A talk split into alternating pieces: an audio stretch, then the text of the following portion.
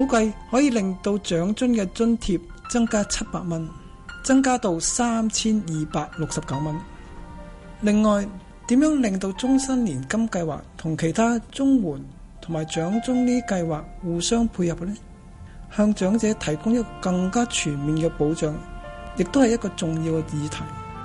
我建議長者可以同時參與年金計劃同埋接受獎津。而年金只會以入息計算長者係咪合乎獎津嘅入息限額。點樣可以鼓勵低收入人士將佢哋強積金嘅儲蓄擺喺年金計劃上邊呢？我建議強制佢哋將最少一半嘅強積金儲蓄購買終身年金，不過要加一啲配對嘅財務誘因，或者推行好似器官捐贈正研究嘅預設默許機制，即係話除非退休人士主動提出反對，如果唔係，佢哋喺強積金嘅一半儲蓄將會自動攞嚟購買終身年金。呢啲建議都會進一步減低長者貧窮嘅問題，令佢哋老有所養。樂樂同津津，我希望你哋長大成人嘅時候，香港會係一個有社會流動同埋長者友善嘅城市。青年人對將來有希望，而長者亦都有安穩嘅生活。父親，二零一七年六月十七號。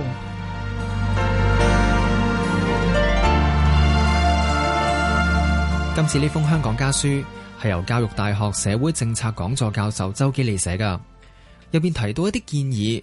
老人家方面建議取消全民性嘅生果金，以長者生活津貼嘅方式，將資源投放喺有需要嘅長者嗰度。長生津同埋俗稱生果金嘅高齡津貼，兩者喺理念上面有咩分別呢？社署嘅資料就話，設長生津嘅目的係扶貧，而生果金一般係視為敬老，兩者嘅目的係唔同㗎。今次報告書仲提到一啲國際城市嘅堅尼係數，好似洛杉磯同埋華盛頓，分別係零點五三一同埋零點五三五，睇落同香港都差唔多。不過同樣面對人口老化嘅日本又點樣呢？最新宣布嘅堅尼係數係零點三七九，低過香港。不過報告書就冇提到呢一個數。另外有學者亦都提到，今次堅尼係數可能低估咗貧富懸殊喎。好似而家樓價同租金高企，堅尼係數單單從收入去睇，係計算唔到租樓人士同有樓人士嘅分別㗎。唔知你又點睇呢？香港家書今日講到呢度，再見。我哋一齊出去。香港電台第一台《非常人物生活雜誌》。香港導盲犬服務中心主席張偉文堅持要培養土生土長嘅導盲犬。到底外國嚟嘅狗狗要適應香港嘅環境，會遇到啲咩困難呢？張生又點解要花十幾年先至可以達成願望，成為導盲犬導師呢？今個星期日有請張偉文，逢星期日晏晝一點，《非常人物生活雜誌》。個人意見節目《投資新世代》現在播出。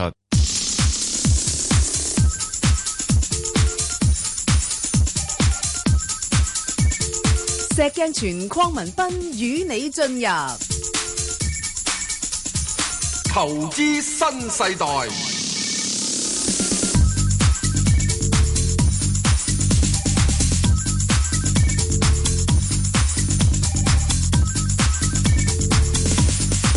代。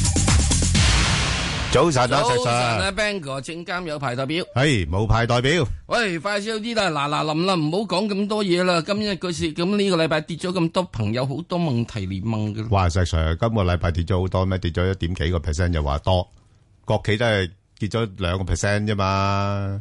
咁我睇你個樣，你梗係放晒貨啦，係咪啊？我冇放到貨，係啊，我放完又買過，放咗啲高嘅買啲低嘅。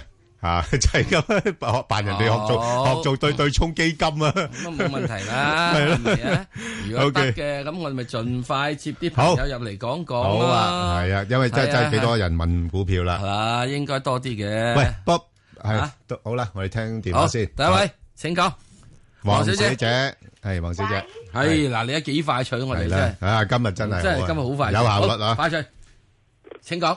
喂，係請講，係。喂，石 Sir Ben 哥，係你好，請講啊！你有咩問題？係啊，我想問下嗰隻二一五啊。哦，二一五。誒，誒係啦，誒嗰個和記技電訊香港啊，係啊係因為我見佢咧話有財團同香誒、呃香港分分會收購佢啊，係啊係咁可唔可以追入去定點樣？咦咦，喂，你你係咪接哦呢近一隻我仲有冇？接近信息人士啊？仲有冇先？嗯，仲有冇啊？冇啦嘛誒，二三八二信宇江學係可唔可幾時可以入啦？同埋一三九八工行嗯，係啦，跟跟住誒咧係啦，誒仲有嗰個誒九三九係九三九建行嚇人壽中國人壽。你你呢啲股票係全部都未有嘅係嘛？誒而家個誒工行有，係工行有五個一誒嗯五個一啊，係唔啊緊要啦，無論你有冇都好啦，都係啦係同一處理。 OK，好，好啦，嚟咁-啊。嗱，咁我-我答你頭嗰兩隻先啊，其他啊，留返俾阿石Sir啦。嗱，咁215嗰度呢，誒，你留心呢，係嗰個消息，啊，而家都係傳緊嘅啫。哦咁啊，實情係，誒，係咪落實呢，亦都係一個疑問啦。咁其實呢啲股票呢，過往都好悶嘅。啊，你有留意到佢都係返兩個二附近度徘徊。咁而家係反映緊呢個消息㗎啦。不過呢，就因為，誒，始終呢，而家即係，誒，誒，真係個市況咁樣樣咧，好多之前熱炒嗰啲股份啊，嗰啲科技股嗰啲咧都回緊落嚟啦。咁而家有啲資金轉翻去呢類比較上叫做落後少少啊，有防守性嘅股份上邊啦。不過我又覺得佢暫時唔會升得太多住咯。但係我諗住係短炒嘅啫。啊，短炒你你唔好啦，唔好啊，唔好啦，好敏啊我追喎你追你追我你追追啊，你追啦，我係啦追啊，呢隻嘢死都追啊，呢啊，隻嘢。啊你追啦，係啦。我我覺得水位唔夠咯，即係佢今住嗱，去五廿二周高位都係喺翻三蚊度啫嘛。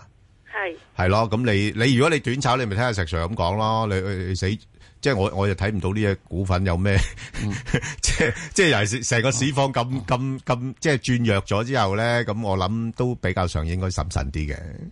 嗯，係啊佢短期都累積咗唔少升幅啦，係啦，嗯係啦，呢只我即係就唔好唔好諗啦，呢個就誒誒誒誒，呃睇下點啦。如果譬如有機會落翻去兩個半，你先諗咯。哦，係啊，呃而家我覺得咁幾幾幾錢可以走啊？如果有誒兩個半，如果兩個半兩個八，我暫時兩個半兩個八呢度處理先兩。個半兩個八，係啦係啦，咁至於你係二三八二咧，我睇就誒暫時真係唔叻得去邊住啦，因為啲美國啲科技股仲未跌停咁滯啊，即係仲係調整緊啊，咁所以佢誒亦都會借勢啦吓，誒我我相信呢只股份咧今年唔需要做粉飾倉儲噶啦吓，因為佢佢由低位升咗好多嘅，所以啲哦基金我反而可能或者驚啲基金係喺六六月半年結嘅時間咧，或者沽貨啊、鎖定啊、利潤咁樣樣咧計計數。咁所以你話如果要考慮嘅話咧，我諗都要去翻六十蚊我先諗，因為暫時即係上起碼低過六十蚊先至可以。啊最好低過六十蚊，最好嗯低過六十蚊。但係我就覺得佢始終有一個因素就係話，即係大家都估佢第日會做成份股吓，佢佢同埋咁咁努力咁樣樣咧，都都係希望誒出但係我進。見佢呢幾日咧都唔係即係唔會即係好都企翻喺六啊四蚊嗰啲位。會㗎，會㗎，佢佢企得硬淨。不過問題我驚住個市去到咁上下，呢啲叫強勢股啊嘛。係強勢股多個市況咧，即係誒初頭調整咧，唔會輪到呢啲強勢股住嘅。嗯吓、即係譬如你好似騰訊嗰啲咁，暫時都唔覺得好大沽壓嘅，但係去到嗰個調整尾聲嘅時候咧，強勢股就跌啦。哦係啦，就係咁樣樣咯。咁所以你你就要留意啦，即係誒，暫時又唔會升得好多。咁我會覺得大可以喺翻大概六十至六十八蚊呢啲位，你自己計下啦。即係嗯即係直播率啦，即係靠靠邊邊多少少啦。哦我都如果係短炒嘅啫。嗱，你短炒你你短炒 好難嘅呢啲真係。哦係啊因為我上次我有試過六啊三咁啊，六啊七走咯。哦，得㗎，得㗎，啱啊，得㗎，得呢呢個都得㗎啦。嗱，如果你短炒落三落七啦，嗯，係啦，好嘛，好咁啊，石 Sir，其他嗰三隻有冇得短炒咧？誒，工行一三八九八，如果即係短炒咧，第一件最短炒，我仲係建議係誒和記電信。係。過幾電信係我信佢嗰個消息或者乜嘢？點解咧？同一時期之中咧，係三一五咧，嚇係連碌咗 N 日，係啊係啊。咁啊，即係咧，佢二係一五咧就連升咗 N 日，係喎即係有啲威脅咁喎，可能係咪啫啊？係後面喎有係嗱，喎即係我唔知點解，係啊係啊點解啲大家做電信嘅有一隻碌有一隻因為唔碌咧，仲要即係反其道而行咧？咁我相信咧就即係一嗯定咁呢就有消息啊嘛，石 Sir，係咯市場都係炒消息嘅啫。佢中意短炒啊！呢位小姐，明白明白呢位仁者係咪係啊啊？所以佢中意短炒，仲咪俾隻短炒佢炒咯。好，咁係咪啊我哋睇下返嚟嗱再咁講啊，翻嚟即係再講其他三隻啦。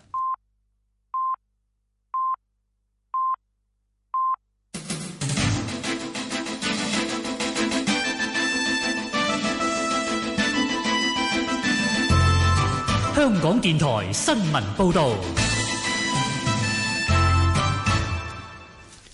上晝九點半，而家有陳宇軒報道新聞。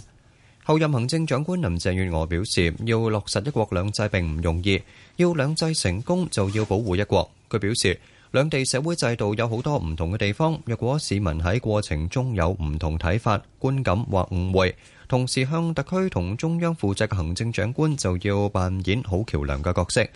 林鄭月娥喺一個電台節目有提到，雖然好女兩頭瞞，但自己一定唔會隱瞞，認為最重要加強溝通，上任後會坦誠、全面同準確向中央反映市民感受，亦會清晰向市民講解中央政策，希望透過溝通互動增加兩方面了解。政制及內地事務局局長譚志源表示，唔會留任下屆局長，希望有新突破，透過其他工作增廣見聞。譚志源出席電台節目嘅時候表示，過去九年嘅問責官員生涯擔任過三個不同範疇嘅職位，未來希望更加貼地感受社會嘅脈搏，喺其他崗位服務市民。佢指出，行政長官梁振英唔連任，令佢更容易決定去向。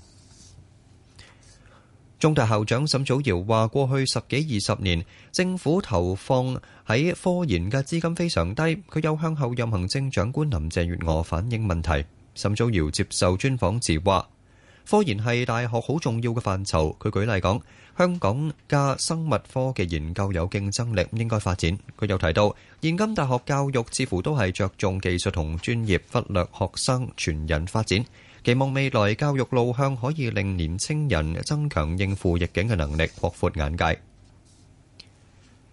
美國總統特朗普宣布收緊部分前任政府對古巴嘅政策。古巴領導人勞爾政府發表聲明回應，形容特朗普嘅言論充滿敵意，猶如回到對抗嘅年代，但仍然願意同美方就任何議題展開互相尊重嘅對話。二零一四年底，美國同古巴宣布開始關係正常化，其後正式恢復外交關係。勞爾政府嘅聲明表示，過去兩年時間證明兩國可以合作並存。特朗普喺邁亞密演講形容奧巴馬政府同古巴達成嘅協議可怕同誤導，未來會禁止美國企業同古巴軍方控制嘅企業生意往來。天氣方面，本港地區今日嘅天氣預測多雲有驟雨同幾陣雷暴，最高氣温大約二十九度，吹輕微至和緩西南風。展望未來兩三日天氣仍然不穩定，間中有雷雨。而家氣温二十六度，相對濕度百分之九十五。香港電台新聞簡報完畢。交通消息直擊報導。早晨啊！而家 Michael 講隧道情況啦。紅磡海底隧道嘅港島入口告士打道東行過海，龍尾喺灣仔運動場；西行過海車龍排到波斯富街，而堅拿道天橋過海交通都係暫時正常。紅隧嘅九龍入口公主道過海，龍尾愛民村；漆咸道北過海同埋去尖沙咀方向車龍排到蕪湖街；加士居道過海龍尾就去到渡船街天橋近果欄。另外，獅子山隧道嘅沙田入口近住收費廣場一段車多。最後將軍澳隧道嘅將軍澳入口龍尾喺欣怡花園。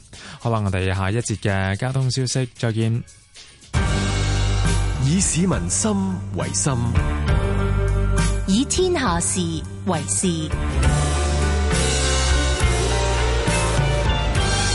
FM 九二六香港電台第一台，你嘅新聞時事知識台，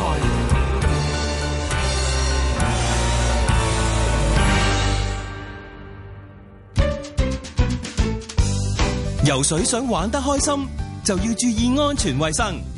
帶小朋友去游水，大人一定要睇實佢哋。喺泳池度唔好奔跑同跳水啊，會好容易發生意外噶。個肚唔舒服就唔好繼續游水啦，要即刻去洗手間。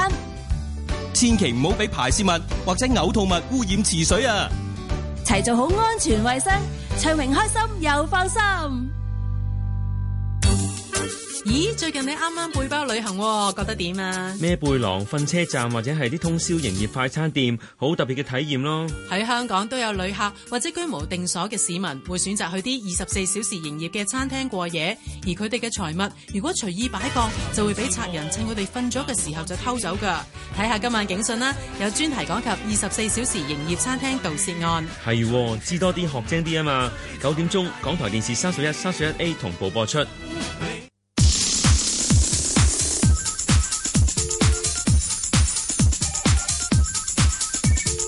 石鏡泉鄺民彬與你進入投資新世代。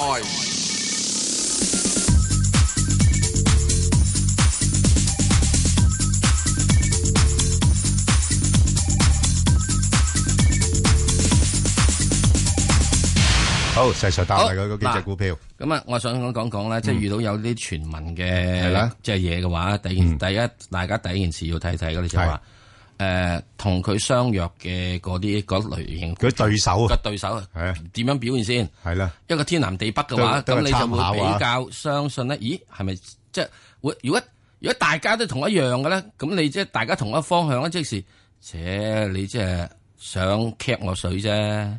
即係如果佢天南地北咧，咁啊一定會有人咧，仲要睇睇佢即係最近嘅成交有冇多。如果最近成交多咗咧，咁啊即時咧真真正正有啲人咧喺度揾緊嘢。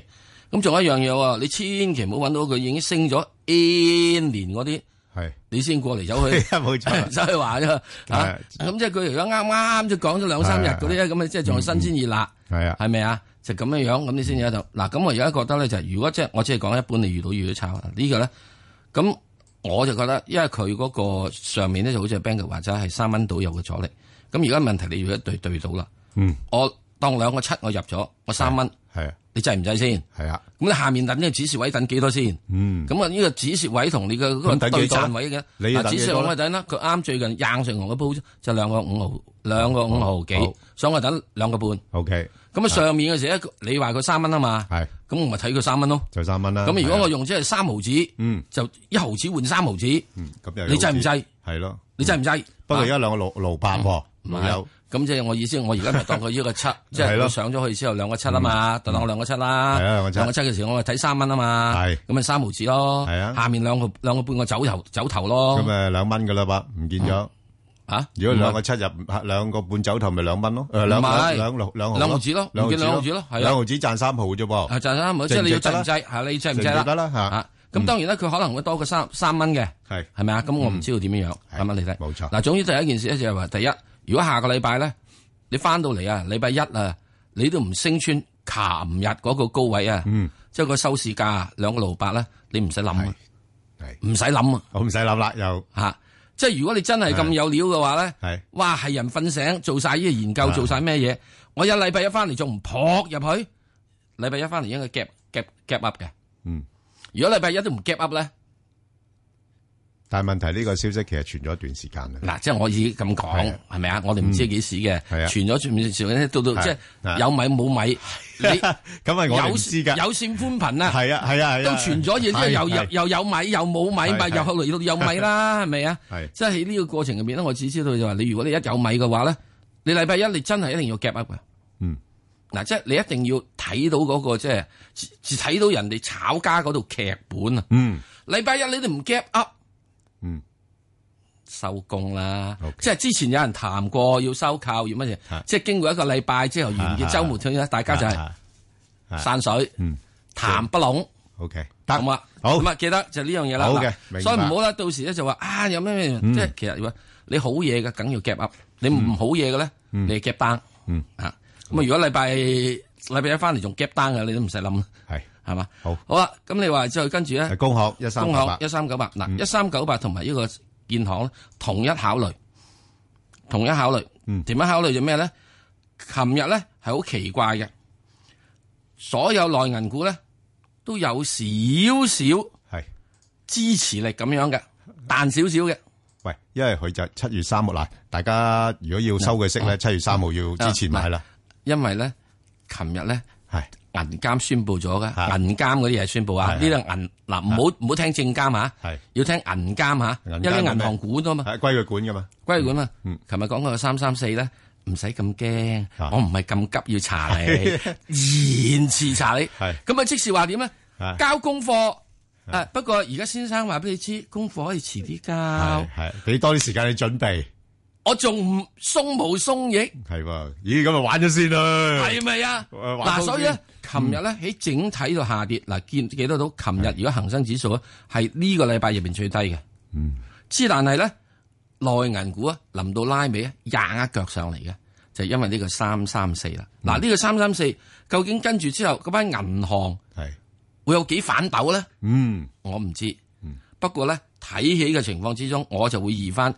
就係前日嘅低位，係你要做個指示位，咁就博上面咧點咧？啲好簡單啫嘛，博嘅兩毛主都五 percent 啦。好，咁啊以兩隻嘢都係以前日嘅最低位，前日嘅低位，前日低位咧，如果喺工行嘅五個一毫三，係如果係呢個建行嘅，啊好簡單，嗯前日建行嘅咧就係呢個嘅係呢個六個三毫四，話俾埋先市位你啦。好啊。啊，因為係個低位啊嘛，係咁嗯多。嗱，咁跟住你隻二六二八咧，死火啦！得未咧？廿廿四蚊咯噃，去到已經。 No way！哦，點解琴日兩隻內銀股係啊，都係做做做做好細好細好細陽燭都好，係相對係以係以呢個低開高收。嗯即係點解隻中人壽仲係低收咧？係。另外唔單止中人壽仲低收，N 隻保險股都係低收嘅。嗯。咁即係保險股呢度咧，未有乜運行住喂，會唔會預示 A 股入唔到 MSCI 咧？我就係咁話啦。係啦，即係之前大家炒嗰龍，啊因為咧，誒唔緊要，我哋等陣要問問翻阿黃國英。係咯，因為咧，我睇到嗰啲就係會係嗰隻係上證五十，係啊，同埋上證指數係唔同嘅。上證五十連回三日。係啊，之前係買大價股嘛，諗住 A 股入去啊嘛。因為上證五十肯定一定入硬嗰一百六十隻㗎嘛，必定入圍㗎嘛。咁所以上證五十指數咧，其實咧就係呢個等於呢個係 MSCI 嘅係呢個影子股嚟㗎嘛。即係預示咗啦，已經預示咗啦，所以就要咁睇睇啦。係啊，嗯嗱，所以咧喺呢個係就算建行同工行都好咧，啊你都唔好咁心紅。我先係就係兩毫子嘅啫。係啊，因為咧禮拜三之前佢好走啊。即係即係即係如果佢真係入唔到，係啊雞糊底嘅啫喎。一定係啊係雞糊底 嘅咋。雞底 你唔好諗住食爆棚嘅喎呢煲嘢。冇啊冇爆 棚，冇爆棚 啊！我俾埋指示位你。係咧，嗯係咪就幾個先嚟到做？我俾連先示位俾啦，就係以禮拜四嗰個最低位。啊咁跟住之後上面真係我話俾你知係食一毫兩毫。哇！好精準喎，先示位都俾埋，真係。啊我唔係，我純粹係計睇位睇嘅啫，喺呢度先，喺呢度先咁準。好少股評家好。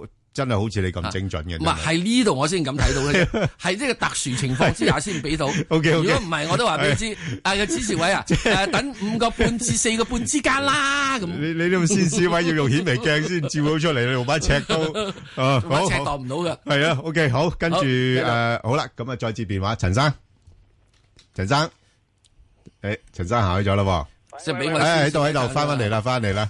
喂喂喂，係你好啊，陳生。意思我想問誒匯豐啊啊五號咧就誒嗱早前咧就話誒嗯佢下半年咧銀行業就會好啲啦，因為呢個加息啊。係啊係啊係啊。咁誒，但係而家咧誒，即係佢加息咗之後咧，佢又跌咗落去喎。咁誒，同埋呢個個市況好似想調整咁樣。咁我應唔應該誒游下水走咗去？可唔可以俾個位我即係做一啲買賣？嗱。如果你話游水咧，我覺得可以嘅，因為咧暫時嚟講咧，你如果再講緊下次加息咧，都係要去到十二月噶啦。係，即係同埋究竟十二月加唔加息咧？而家都係大概四成到嘅啫，即係啲利率期貨顯示。咁所以呢個所謂加息因素對佢影響咧，就已經大致上消化咗。反而啲人又開始睇翻咧，即係美國個經濟情況啊，即係係咪真係咁好咧？咁又加埋，喂，就你談脫歐咯。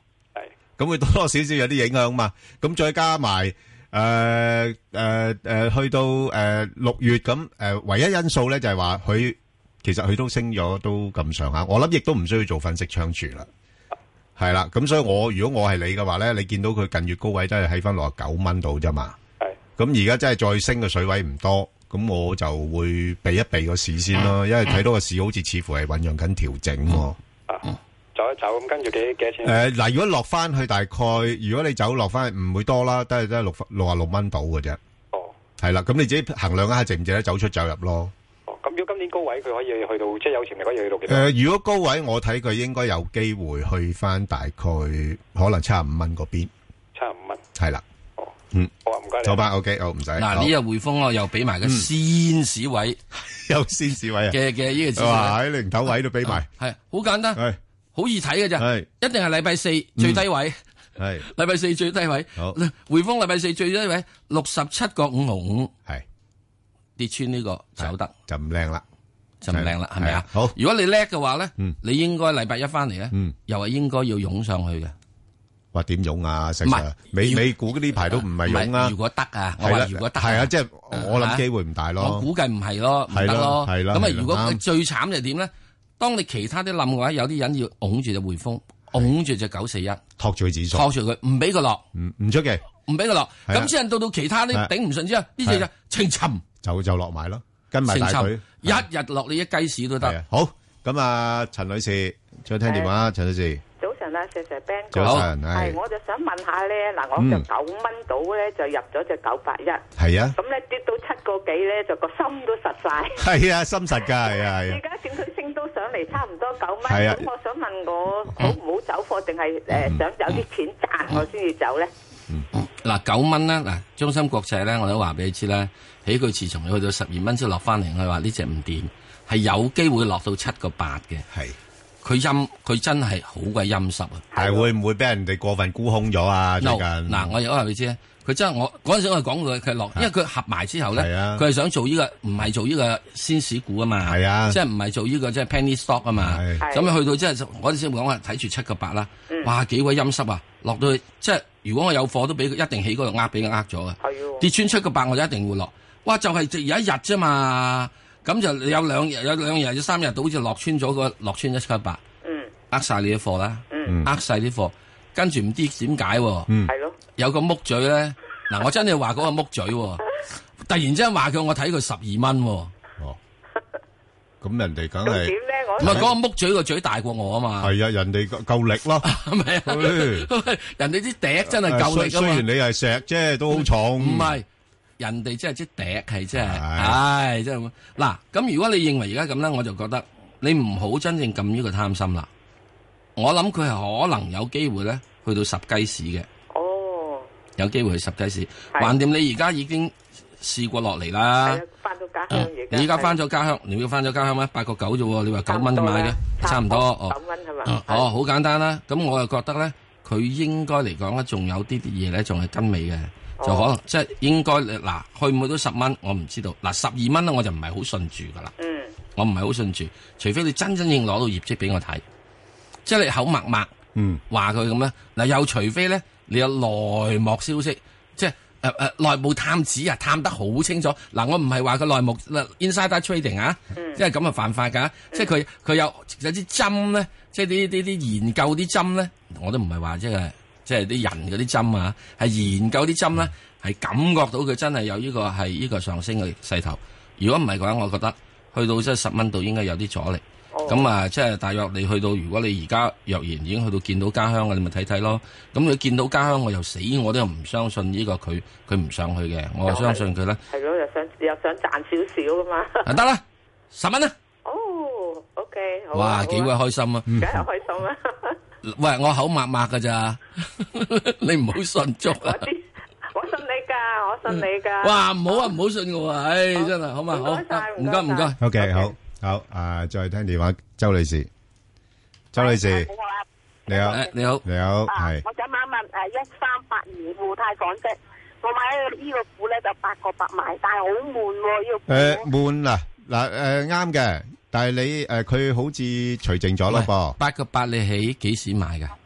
Ờ, 誒，除淨之後咯，Dạ, 一月 Ờ, 我除淨之後哦哦，咁唔關你事咯。佢-佢其實呢一股呢，而家個吸引力呢，就在於佢個派息比較吸引嘅，即係佢派息派得幾好嘅。不過問題呢，佢-佢-佢嗰個業績呢，誒，開始見咗頂啊。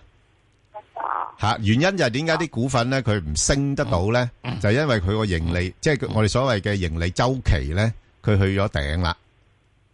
係啦，咁變咗呃诶诶诶，买股票都係希望嗰間公司盈利有增長咁樣樣嘛。咁佢上半年呢個盈利已經係開始出現倒退啦，咁估計下半年都唔會好得去邊。咁所以呢個股份呢，佢本身而家估值又唔係話特別高，咁所以呢，佢好大部分時間，我相信佢呢都係喺翻大概八個半啊，誒至到誒九蚊啊咁上下。咁呢排因為臨近又誒、呃半年結啦，咁可能會有啲基金呢就略為啊、即係或者誒、呃推一推翻高個股價。不過你要留意呢，佢六月廿二號會公布業績嘅喎。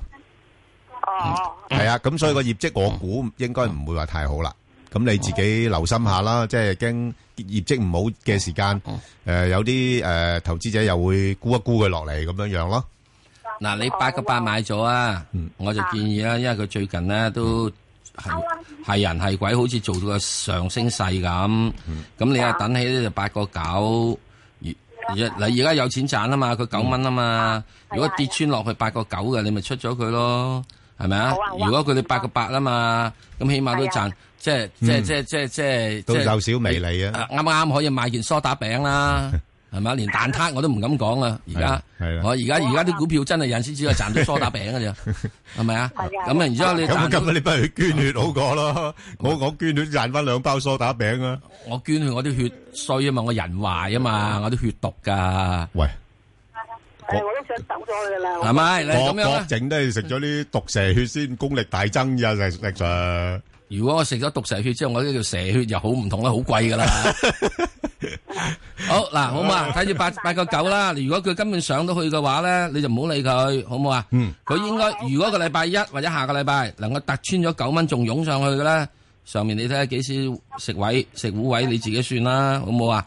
咁之但咧，如果佢跌過落嚟，因為八個八個九嘅話，咁就要出咗佢噶啦，好啊嘛？不不過誒嗱，補補充句啊，劉阿黎女士啊，你見到呢個股份咧，其實過去嗰半年咧係喺低位徘徊啊，係啊即係呢個我哋叫弱勢股啦，嗯，嚇，即係已經開始啲資金唔係幾有興趣呢個股份啊，咁你要留心喎嚇。過往嚟講呢只係基金股嚟㗎，係係啦，好，啊唔該馮晒馮好馮女士好係馮女士，早晨早晨啊早 Ben 哥晨係啊，你好，係我想問誒中國神話一零八八，咦有有嗰啲合併消息喎。即係你有有息派差買唔買？我知你又好色啦，嗱六月二十九號除淨啊，你自己記低個日子吓，嗯係啦，咁就诶呢只股份咧，我又覺得嗱呢排因為又有消息啦，诶唯一我就都係堅持翻之前嘅講法啦，我驚佢诶即係因為大家都係好色買呢只股份啦，Ừ. 我驚佢你收咗息之後，佢先至啲人咧個個訂貨啊，即即即一收收咗息嗰日訂得唔得诶诶啊？诶收咗息嗰日訂要訂得快。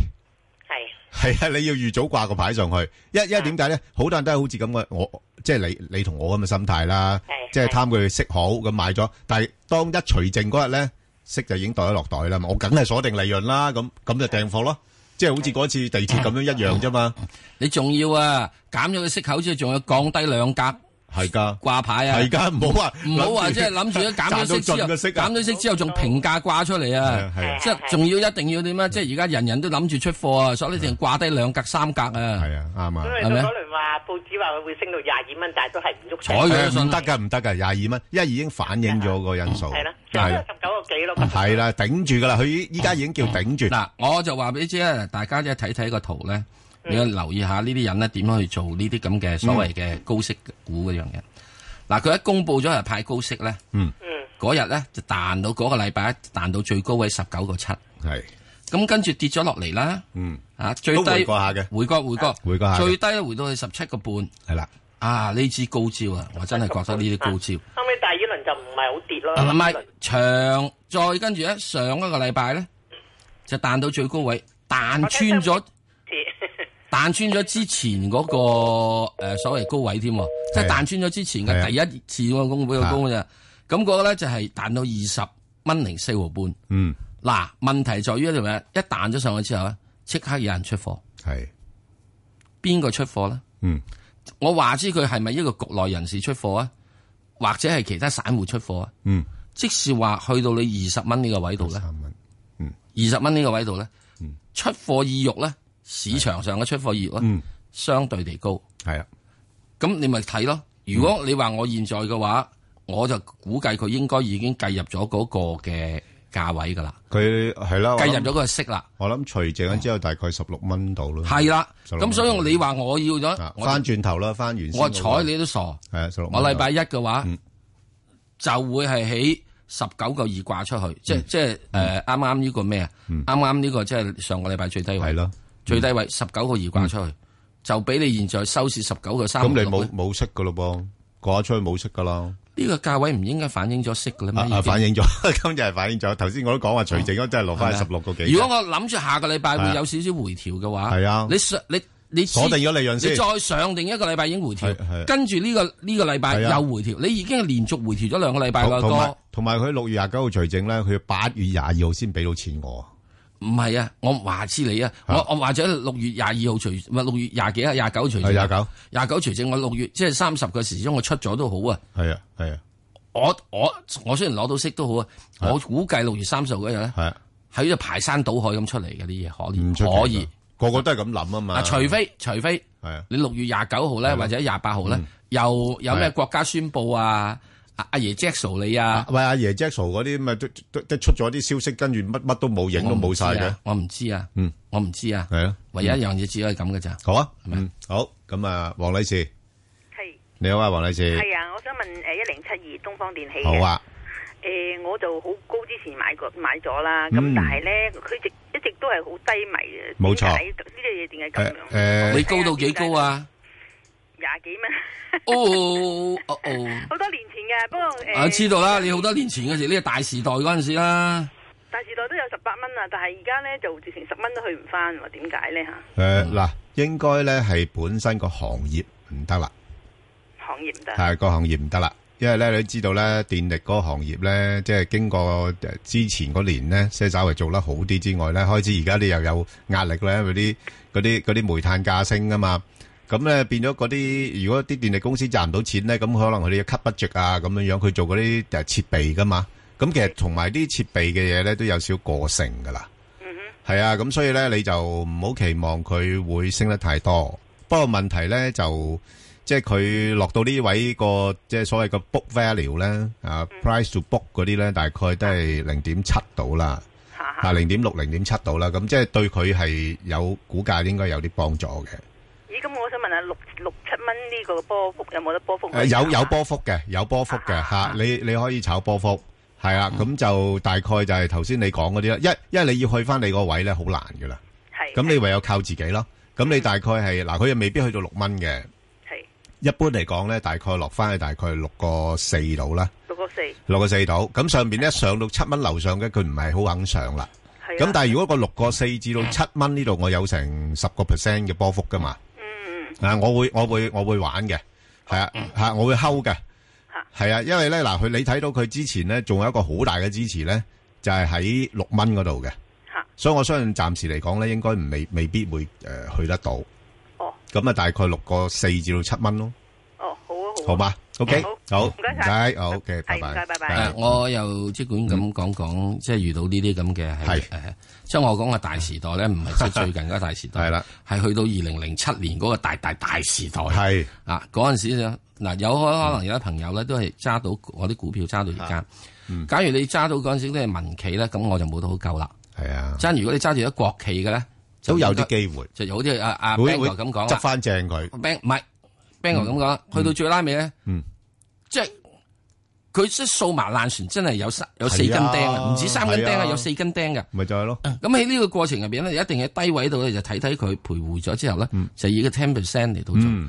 咁我就喺邊度跌到咧，就喺嗰度跌到之後咧，係就啊再跟住咧就買翻佢上嚟，再 ten percent 好啦啊嚇，又再跌翻落去等佢，又再買翻嚟。嗱，即係咁樣講咯。東方電器，假如你廿二蚊買到啊喺呢個六毫子六毫子嘅話咧，你要做好多轉。係啊，不過係做到嘅喎，做到，做到嘅喎同埋況且佢咧，佢最壞嘅時間，我相信過咗係啦，呢個就最唔係啊啊係。我覺得而家好多國企咧，最後係時間過咗嘅。啊係最壞嘅時間過咗。嗱，佢一六年咧係虧損嘅，咁但係一七年咧開始都開始有呢啲誒個盈利出翻嚟啦。係啦，因為你去到最拉尾嘅時，即係好話唔好聽，我賣垃圾都 有啦，八毫紙巾紙皮都有得賣啦全部都執執清晒啦係啊嗰啲係咪啊撇都撇晒啦啊嚇即係咁嘅時，我淨係賣紙皮都得啦，係咪啊？係啦，啊咁嘅情況之中就可以有樣嘢咧，就可以考慮呢樣嘢。真真正正嘅呢類股票咧係值得嗱，有兩種股票我覺得係可以即係誒誒誒誒炒嚟炒去嘅。嗯係一個咧就係喺喺喺低位已經躝緊嘅國企。係啊。啊，系一隻咧，即係極都有限啊！喺上升軌道嘅係啦，冇錯嘅股票，咁嗰啲你就可以即係炒嚟炒去。系啊，咁啊好啊，咁啊即係嗱呢個啊石 Sir 嘅我觀我察自己睇法啫。係啊，即係嗱，其實信唔炒信啊係你自己信炒都有兩款嘅，你自己要因應個策略啦。有啲就高位個強勢嘅話就繼續追，有啲就低位咧就搏反彈，輸極有限。係啦，就係咁樣啦。係即係仲要一定要佢有有身家嘅，明佢白失時夾慢啫嘛。好。一度過海龍尾就去到渡船街天橋近果欄。另外，獅子山隧道嘅沙田入口比較擠塞，車龍排到新田圍村。將軍澳隧道將軍澳入口龍尾喺欣怡花園。封路方面，提提大家呢，受到水務急修影響，而家喺長順街去長裕街方向，介乎長沙灣道至到長茂街一段呢，係暫時封閉㗎。最後，環保署就提醒你，司機喺一個鐘頭裏面空轉引擎超過三分鐘，可被罰款三百二十蚊。記得停車熄匙啊！好啦，我哋下一節嘅交通消息再見。以市民心為心，以天下事為事，市民心為心，以天下事為事。 FM 九二六，香港電台第一台，你嘅新聞時事知識台，安仔，你跟一跟外牆之水渠，記得扣安全帶啊！梗係記得啦。早排有個行家響棚架做嘢跌咗落嚟，就咁去咗，老婆仔女都唔知點算。我哋做工程成日要擒高擒低，真係好危險噶。所以開工要打醒十二分精神啊！我梗係會注意安全，唔會揾命搏嘅。高空工作時刻注意安全。我們不是怪獸。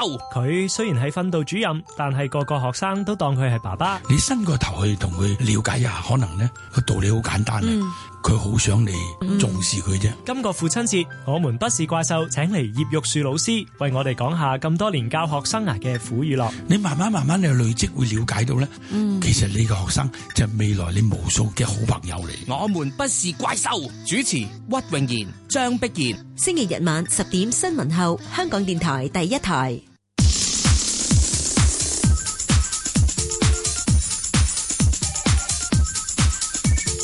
石鏡泉邝文斌與你進入投資新世代，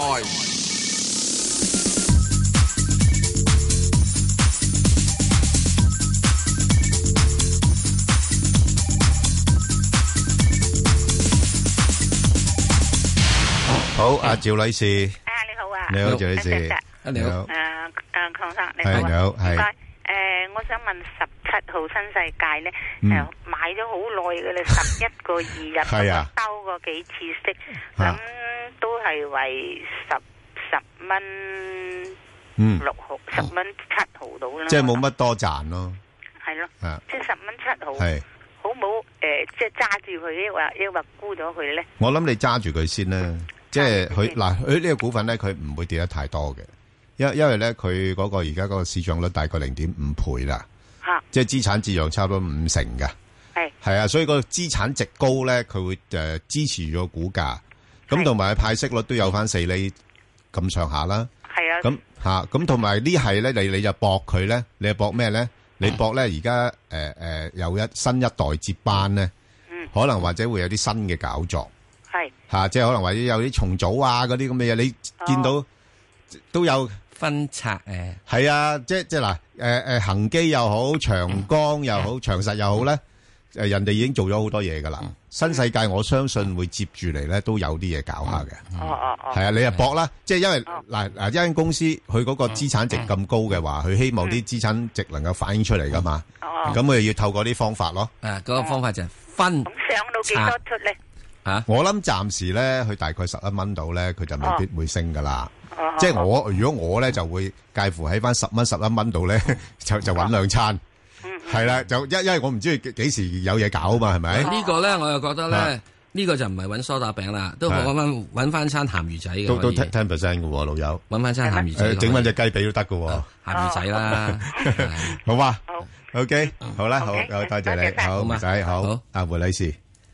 胡女早晨胡女士石 Sir，係林彬哥你好係系诶嗯咁啊，自己 à, 诶買入好耐啊，高價十五蚊買咗五千股呢個禮拜。哇大時代咯噃應該係 à, 啊，咁係啊咯等到而家，咁係咯唔知應該係诶繼續再等落去啊，à, 定係應該诶诶点样处置佢好咧？石 Sir 點搞啊？大時代入貨喎，好簡單哦啫。而家係小時代啫噃噃，嗯大時代入貨嘅時鐘，大時代即係二零一五年啊嘛。係啊，有有樣嘢有隻歌手叫做三年 啊嘛，哦係咪啊？啊做卧底都做咗三年啦，係咪啊？咁所以而家睇咗三年啦，二零一八年啦，係哦啊，二零一八。解明解。啱，贏一咁我唔緊要啊，你贏一八，佢有兩厘半息俾我，啱，咁我咪等咯，嗯唔差噶，係啊，我咪等佢咯。嗱，我會覺得咧 A 股咧，我一路講都係自自即係一定要睇佢，即係好嗯多改革改革啲嘢啊，即係好耐之前你睇到佢啲人事調動，佢真係要咁多年先喐到噶嘛，都係嘅先換到個中央政治局，先換到咩嘢噶係嘛啊，所以一定要等到十九大噶。係啊，都要客唔氣係十九大嘅時鐘，你啊係咪今年九月啦？咪就係咯今年九月嘅時係鐘咯，你會見到佢而家係咪搞咗咁鬼多樣嘢啊？咪一行三會啊，冚唪唥即係窒你窒你窒你窒窒窒你，即係幫你咧以前咁多嘅污糟邋遢嘢咧抹乾淨啲，希望希望嗱，我即係咧對中國入邊啲奸人咧，我係真係肅然起敬。點解咧？因為佢夠奸。係。即係你嗰你有呢條法律嘅話，佢會嗰度走咗去嘅。咁叻嘅咩？係啊，係好叻哇㗎你中國人咁叻㗎？係啊，哦，係啊，即係呢個呢個世界上面有三個民族啲人都好威死呢個叻嘅。係邊三個咧？中國、印度佬同埋以色列佬。咁我哋中國都有份㗎？有份。我我又唔知啊，我我我都係中國人，但係我又唔似呢類喎。你唔似呢類，因為你唔係商人啊嘛。哦。啊！呢三個民族咧係一路都有係最傳悠久嘅哦商人歷史嘅，所以嗰啲戰士咧，嗰啲基因一路咁樣傳遞落嚟。即係所以以色列佬嗰啲就卡塔菲嗰邊啦。係啊，好出名嘅真係。啊，所以喺呢度有啲三個樣，千祈唔好幫佢買保險啊。哦，好啊， 唔好受佢啲保險。 係啊，即係你啊呢個即係一啲朋友保險朋友同我講啦嚇。嗱，佢先聲明啊，冇種族歧視冇咗㗎，我嗰哋件事即係佢哋而家純粹嘅優秀嘅係呢個嗯分享我哋觀察啫，分唔係優秀嘅基因遺傳係嗱，即係你遇到呢樣嘢嘅話咧，一定要咁做。咁去到咧，我估計咧，去到即係到二零一八年嗯度咧，就 A 股咧應該會翻翻嚟比較好少少，即係有到個即係應該有啲時代啦，有啲時代，雖然唔係大時代。啊嗯嗱，唔係，我係覺得嗰陣時咧，真真正正啊，以前嘅咧係呃人嘅時代。哦，而家開始咧係一個實力的時代。 OK，開始係有啲嘅嘢上嚟嘅。咁喺呢點入邊咧，我覺得你已經揸咗之後咧，唔再好再揸多年啦。一於咁話，唔好同我唔好同我係唔啊，好同我問價。係啦，唔好唔好理佢啦，係講一個投資啦。係啦，好啦，又有息收好冇？好咁啊，另外阿黃女士，好嘛，黃女士你好，啊，早晨，早晨 à. 啊，係诶，多謝你啊，阿石 Sir。啊唔好咁講唔好咁客氣誒係我問呢個二六八 ờ, 诶，我係買咗哦簡單誒呢三隻個二買 ờ, 嘅，到而家唔知佢幾時哦翻到家鄉。嗱，你你三個二買唔擔心嘅，不過呢個股份咧，暫時嚟睇咧，誒離不開咧就三蚊至到三個三嘅啫。Ờ, 哦哦係啦，咁就嗱，最近公司亦都有啲回購嘅，哦，咁所以佢個股價未必會跌得太多。不過問題就係呢排咧，美國啲科技股跌咧，咁香港呢邊都會少少少跟嘅。哦哦咁佢股價會偏軟咯。哦但係佢有機會咧，誒、即係誒、上翻大概三個三度咧。如果冇咩特別新嘅消息嘅話咧，你可以諗一諗，走唔走咗佢先我哦走咗佢先。嚇、然後落翻去三蚊又買。嗱，呢呢只又係咧三蚊至到三個三咧，我愛嚟做一啲嘅買賣嘅，哦嚇揾揾揾揾翻餐餸嘅啫，Ờ, 哦，à. 係啊。係啦，咁樣好唔好啊多謝你啊？唔好客氣嚇，多啲走走就得㗎，因為佢估值誒多謝多謝，係好啊，何生係喂，你好，诶，早晨，何生各位，你好你好呢。個想問呢個诶九四一哇移動嘅，Dạ. 唉就呢排就好差啦。係啊但係硬係啲唔明喎。其實佢呢個嗱收入佢係穩定啊，佢 P E 又唔算好高，派息又吓又唔係太低，負債低啦。佢防守性高喎，我查過啲大行咧，全部評級佢都好嘅喎。係啊，咁佢如果講概念，又有鐵塔，又有一大一老。嗯嗯。嗯，即係冇咩壞消息，係唯一個壞消息咪咩李克強話咩提速降費嗰度係嘛？係啱啦但係呢啲係誒你明招拆招嘅啫，係呢啲嘢嚇，係大家大家明㗎啦，係咪啊？啊，何生，你唔但係我明啊真係好唔明啊！阿何生你唔明啊，我真係唔明。吓，你真係唔明，係啊。第一件事你一定要明白，中移動咧唔係只國企嚟噶，係省企，係省企。哦其實佢係紅籌嚟㗎。紅籌嚟噶，紅籌嚟㗎。紅籌嚟噶，所以變咗第一件事咧，如果純粹以呢個根正苗紅呢種咁嘅概念嚟睇咧，你呢一個咧係叫做私生子南風窗，所以咧就係佢咧真真正正係好，就由於你 very good，咁咧嗰兩個細佬咧啊真係好冇鬼唔掂，咁阿爺咧成日都就要揼個阿哥。你嘔啲嘢出嚟喂嗰兩個細路啦，所以變咗你咧，你就好簡單，你打電話都好，有咩理由你打去人哋嗰度要俾錢人哋，嗱人哋打去你個網絡度，人哋唔使俾錢你嘅。嗱，你咁樣你咪影響到個收入咯。仲有一樣嘢，中移動現在咧已經佔據嗰個係誒客戶群咧，到到百分之五十。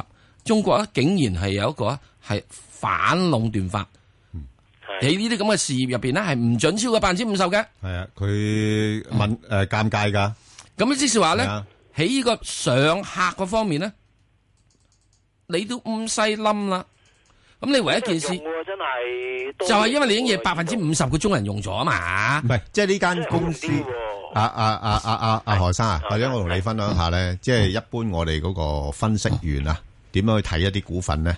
嗱，呢啲呢，就叫比較上成熟嘅股份呢，唔止成熟添啊，係仲要俾你咧嚇去咗癲人院着咗件衫，就之前夾乸煙唔俾你喐因嗰隻。因為點解咧？嗱，你你頭先講嗰啲因素咧係啱嘅，但係我我調翻轉頭，我可以同你講啦，即係你嗱你你話啊市盈率唔係高啊，係十三倍，但係佢冇乜增長喎，你就係因為因為你應該佢唔俾你再增長客戶啊嘛。冇增長㗎嘛如果你俾佢過嚟係嘅啊話，佢分分鐘可以納係到啊全全中國係啊九十 percent 嘅客㗎。係啊，咁啊同埋你係啊有有有派息咁，佢都係三厘幾，又唔係話特別多。嗯係不不過我覺得佢今年咧，佢會識得氹下啲股東㗎啦，係啦即係佢會派多少少，佢明知自己冇乜增長啊嗯係嘛啦。喂，咁嚟喂老友，你冇增長嘅股份，我對呢啲類股份咧，我要求咧係有四厘幾息嘅喎，尤其是佢係嗯佢佢嘅收入喺大陸。佢係人人民幣。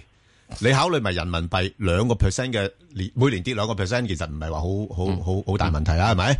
咁啲人會咁樣考慮啦。啊，我如果買呢個股票，如果人民幣跌咗兩個 percent，咁你而家你嘅息率大概三厘半咁啦，咁其實唔係實質唔係咁高嘅啫噃。即係佢哋係咁樣諗啊，所以佢嘅股價咧好難升嘅。嗱，啲大行全部評級佢誒 Ờ, 平就還平啦，你佢目標價有好多隻一百一百二十添。係係啊，你唔好睇佢啲目標價。嗱，即係咁樣啊，何生，我話俾你知啊一樣。我唔會咁貪心。啊嗱，我話俾你知，佢而家呢只就係 cash 銀紙，啊銀紙係好炒啊，因為債券好炒啊，係債券咯，係啊，有人炒債嗯係券，啊冇人炒銀紙噶嘛，係咪啊？嗱，總之一樣嘢，第一，佢嘅發展呢，喺中央入邊，如果唔改嘅政策嘅話，嗯，佢嗰個市場啊局限性，係啊即係已經已經個上客量係達到係啊飽和咗啦，成熟啦嘛間公司。佢唯一一樣可以出去點咧？你要睇睇佢一樣嘢，佢可唔可以跑出去外邊？係啊，嗱，跑出外邊就冇百分之五十噶啦嘛，係係咪啊？嗱，佢又做緊噶，佢做緊噶，喺南美洲係建緊網絡嗯噶，你嗰度又要前期投資咧，石 Sir。啱，冇問題嘅。係啊，口水唔係咯，你你你使憂佢冇錢咩？唔係有錢咁即係，但係問題嗰啲係短期見唔到效果啊嘛。佢一年有成四千億收入，係佢一定有錢。嗱，呢個咧你一定要俾佢點啊？再過多五年到，嗯五年到呢只嘢估五年到，係啊，長家，唔係啊， 長家。喂，佢你知唔知佢由即係蜂巢嗰陣時做起做係到啊而家做咗幾年啦？所以幾啊多年年阿啦？何生，你呢只嘢咧，我真係好奇怪。嗱，我聽把聲，你後都係後生過我唔係嘅㗎，唔係啊，嗱，普通啦。係啦。嗱，我我話俾你知，咁穩陣啊！呢樣嘢呢咧一呢只公司又穩陣嘅，真嗱呢係。只嘢咧，我覺得係咁噶，呢只嘢一定係個膽。你作為做退休者，一定係個膽。嗯，咁你 B 幾時落咧？而家應該嚟講咧，凡係落到去七誒七十八蚊至八十蚊之間就入貨，嗯，就八十五蚊到八十六蚊到就出貨，暫時係咁呢個位。係啦。咁之但係咧，去到二零一八至到二零二零年度咧，就唔係呢一回事噶啦。嗯二零一八至二零二零咧，應該我覺得喺南美洲邊啲嘢會收貨。第二樣嘢，中國五 G 係上去，嗯五 G 上去嘅時之中咧，你又變咗會加多個收費。嗱，加多個收費咧，我哋好簡單嚇，佢兩兩個細佬可以收一蚊嘅話，佢分分鐘俾佢只係收七毫嘅咋。唉，你最衰嗰啲中-中央成日話要你哋平啲，俾人哋多啲用嗰啲設施啊嘛。唔驚嘅，唔驚嘅，因為點係啊解中央咧就會咧，你打電話就平啲啫嘛，你打 game 嗰陣時就冇得平啦嘛。係，咁啊係，好，好啦。咁啊，仲有一樣嘢個好處咧，中移動有好處，佢都仲係南方佬嚟嘅。嗯，南方佬仲有一個叫做騰訊。係嗯啊，呢華為咁咧，如果佢能呢啲咁樣拍住啲三家嗯嘢做咧，就有啲機會，同埋一定要走出去出邊。係嗯中移動要揾食，係要向海外。不過其實呢，誒，我- dạ, 我整體嚟講覺得，誒，去到呢位又唔使太擔心嘅。唔使太擔心。佢相對穩定嘅，呢個股票。係啊。係啊，所以就-不過問題嗯第一選擇股票嘅時候要考慮下咯，你想啲刺激啲嘅，咁嗯你又可能揾錯對象啦，係咪？啊好啦，咁啊，阿劉女士。係。係兩位主持係你好，你好黎女士誒、我想問隻三九零中國中鐵嗯咧，係我就未係有貨。嗯，咁我見近排咧，佢又冇乜點樣，係啊跌又跌唔到幾多，上又上唔到幾多。咁、我想睇下咧，誒、其實我應該係咩價位買佢比較好好啲咧？點解你要買佢咧？點解你買佢咧？點解你買佢咧誒、？因為我成日見話咩一帶一路啊即係呢啲一帶一路咧嗱股咧第一件事，一帶一路咧嘅基建股咧係真係有排嘅，唔好諗啊！真正好唔好啊？唔好諗。嗱，你應該揾咩？如果我嘅話，我買咗中國外運好過買佢。嗯，因為點解你起一條鐵路啊？係一次過外運咧，喺上面嗰個車火車碌嚟碌去碌 n 次，即係日日都有一碌噶嘛。條鐵路一起完之後就冇啦嘛。同埋咧，仲有一樣嘢啊，冇錯。阿爺之前咧講嘅有咩三中三橫幾多中幾多橫，中完啦，橫完啦，嗯，做完晒啦。嗯，所以咧喺中鐵嚟講咧，而家要再做嘅咧，向海外投資。嗱，向海外投資咧，你要記得喎，而家先至啱啱開召開啲咩研討會啊，乜成物成啊咁樣樣嘢，嗯即是仲未開波啦。係啊，嗯即係仲未仲未掘地去啊，已經掘咗地已經起咗嗰啲已經起咗啦，新嗰啲未落嚟。所以咧，如果你話以誒、呃中鐵，你要諗其他方面去考慮佢可以得。一帶一路嘅概念嚟啦，考慮呢啲咁嘅鐵路股咧，我覺得唔好住，因為真真正正連貸款都未批啊，貸款未批，個碌鐵點收啊？你仲批咗貸款，起都起咗兩嗯年三年啊嘛，第四年你先有錢收入，或者第五年有錢收入，嗯即使你要現在嚟講咧，一帶一路而家仲有嗱，仲有好多研討會嚟開嘅咧，就即使咧未投資。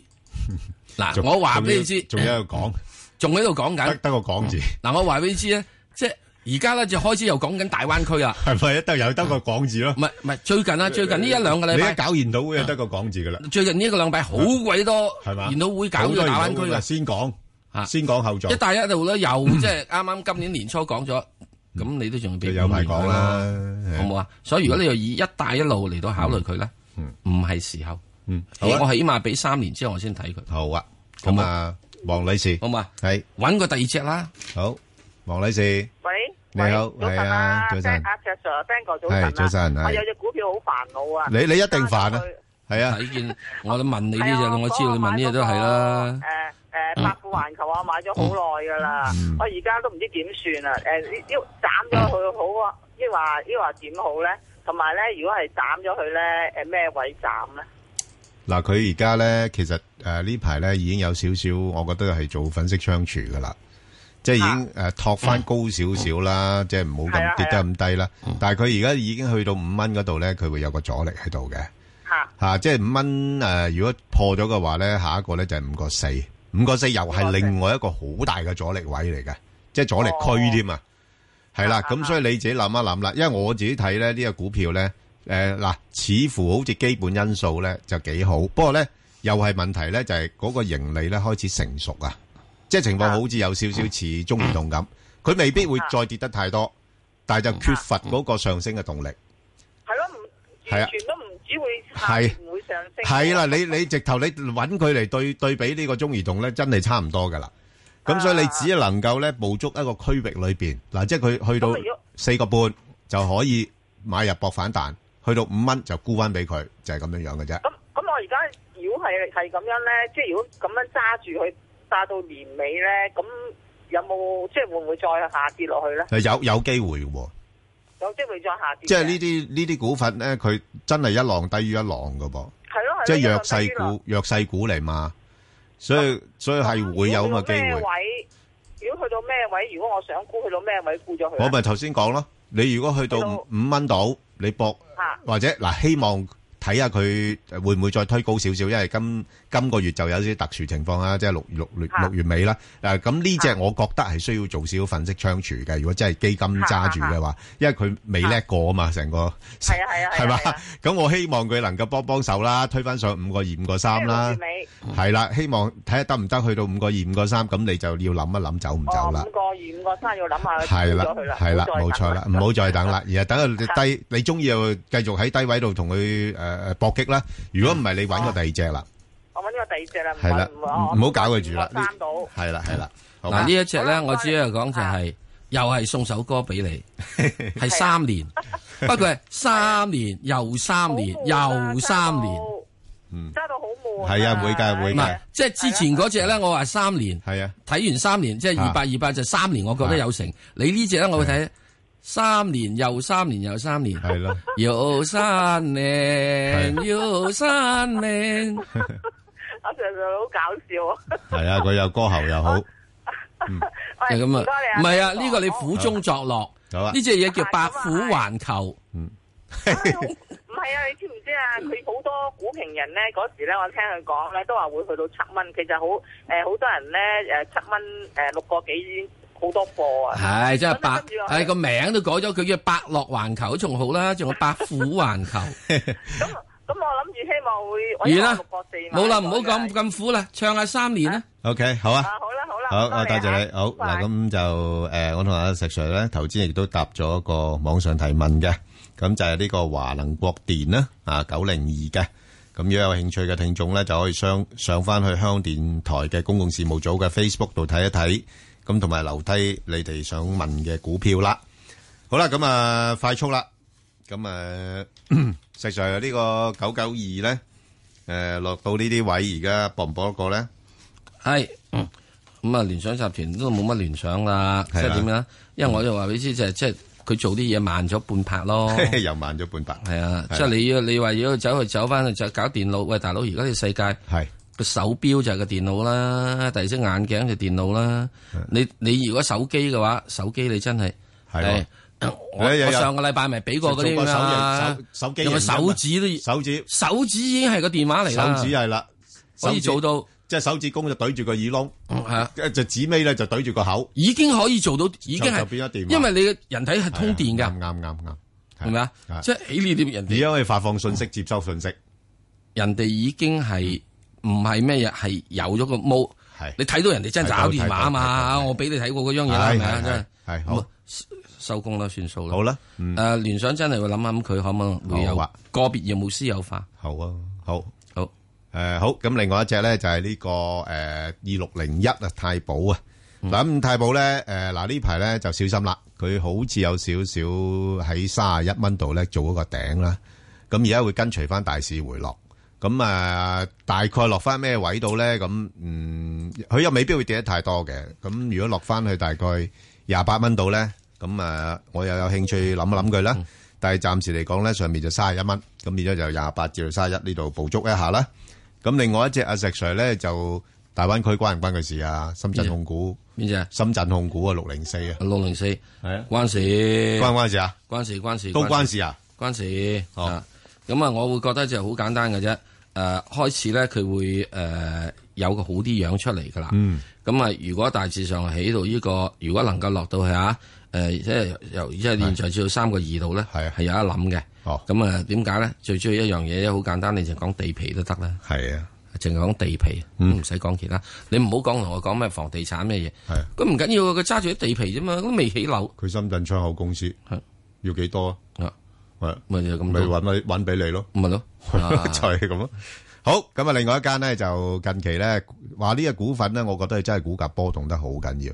二三三三呢個長城汽車啊，咁啊最近咧就話，哎又話好似見到佢沽空率高咗喎，又好似恒大咁又俾人劫一劫喎咁啊，咁啊即即係借勢又劫翻上去。平時咧就死氣沉沉咁喺八個零呢啲位，咁我我有時都打下游擊都買埋下呢個股份嘅嚇。咁啊落到啱位我就買啊，落到八蚊我就買啊，去到九九蚊我就沽啊咁。咁咁啊最近咁樣上到呢啲位咧，我唔敢亂亂喐佢啦。啊，即係十一蚊呢啲位，咁我估佢咧呢轉劫淡倉咧，可能劫完噶啦。啊，咁啊正常咧，如果睇翻而家佢個情況咧，正常咧就應該係都係都係喺翻八九蚊呢啲位上落嘅啫。嚇、咁所以。而啲呢啲咁嘅水平，暫時我就唔諗住啦。咁啊，可以再等低嗱，少所以少劫。淡倉嘅問題咧，我只係俾大家即係講講嘅問題。嗯。誒、去到呢個係二零一六年十一月嚇，係二零一六年十一月，佢嗰陣時係十蚊雞嚇。而家今日咧，佢係最高位咧，就去到十一蚊四。係六個月，你沽空我。係啊。而家我夾上嚟一蚊啊，你冚唪唥喺嗰度即係十蚊朱古力，有幾多啊？我都從未落過嚟。嗯，點沽空啫，阿哥？係啊，所以我都唔係好明啊。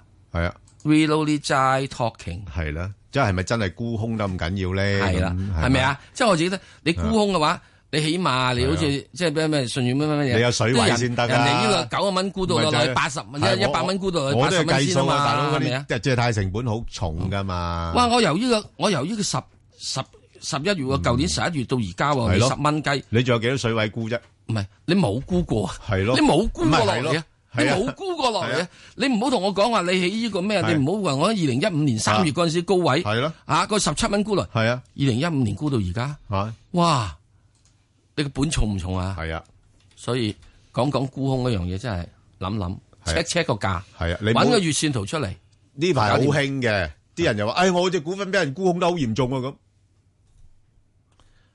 石 Sir，唔係啊，佢話夾沽空，係 咯。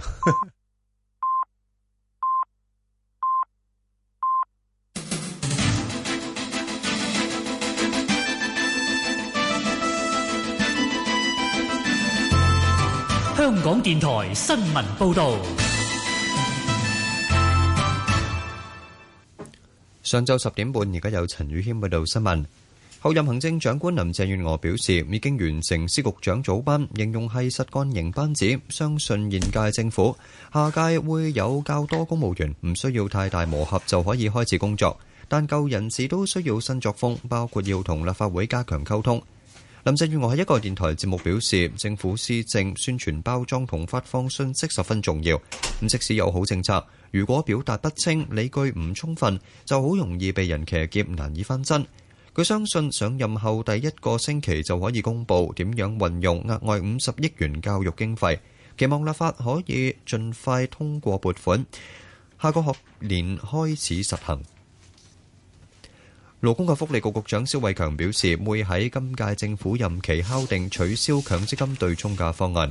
佢喺本台節目話，政府處理勞工問題角色中立，平衡各方利益。蕭偉強表示，一直以今年七月退休為目標。政府有優秀嘅公務員團隊，工作會有延續性。蕭偉強唔評論民主黨羅致光會否接任勞福局局長，但表示個人十分欣賞羅致光，認為對方有好多破格而不離地嘅睇法。美軍一艘驅逐艦喺日本近海同一艘菲律賓註冊貨船相撞，軍艦上一人受傷，七人失蹤。事發喺凌晨，美軍驅逐艦船身右邊嚴重啊受受損。事發喺橫須賀港對開一百公里海域，出事嘅菲茨傑拉德號驅逐艦隸屬美軍第七艦隊，船身長一百五十四公尺，排水量八千噸。同菲茨傑拉德號相撞嘅菲律賓籍商船，長二百二十幾公尺，排水量二萬九千噸。當局指兩艘船冇漏油，暫時相信唔會沉沒。英國首相文翠珊宣布設立五百萬英鎊嘅救災基金，為倫敦西部住宅大廈沖天大火嘅災民喺死者後事安排、緊急物資同埋財產損失方面提供協助。款項會先發俾地方政府，再分配俾災民。文翠珊承諾會設法園區安置失去家園嘅災民，目標係三個星期之內，俾佢哋盡快回復正常生活，包括返學同繼續享用社區服務。大火增至最少三十人死亡，有示威者衝入當地市政廳，要求當局立即協助無家可歸嘅災民。天氣方面，本港地區今日嘅天氣預測多雲有驟雨，局部地區有雷暴，吹輕微至和緩西南風。展望未來兩三日天氣仍然不穩定，間中有雷雨。而家氣温二十七度，相對濕度百分之九十六。香港電台新聞簡報完畢。交通消息直擊報道。早晨啊！而家 Michael 首先講新界區獅子山隧道公路出九龍方向，近住紅梅谷路對開呢，曾經有交通意外㗎。意外事故已經清理咗一段時間，咁但係而家獅子山隧道嘅沙田入口呢，近住收費廣場對出一段都係比較車多。喺其他隧道方面，紅磡海底隧道嘅港島入口告士打道東行過海，龍尾灣仔運動場；西行過海車龍排到波斯富街，而堅拿道天橋過海龍尾就去到近橋面燈位。紅隧嘅九龍入口公主道過海，龍尾愛民村；漆咸道北過海同埋去尖沙咀方向車龍排到蕪湖街；加士居道過海龍尾就去到渡船街天橋近果欄。另外將軍澳隧道嘅將軍澳入口咧，龍尾喺欣怡花園。最後，環保署就提醒你，歐盟二期柴油商業車嘅特惠資助申請喺今年十二月三十一號截止㗎啦。可能我哋下一節嘅交通消息再見。以市民心為心，以天下事為事。 FM 九二六，香港電台第一台，你嘅新聞、時事、知識台。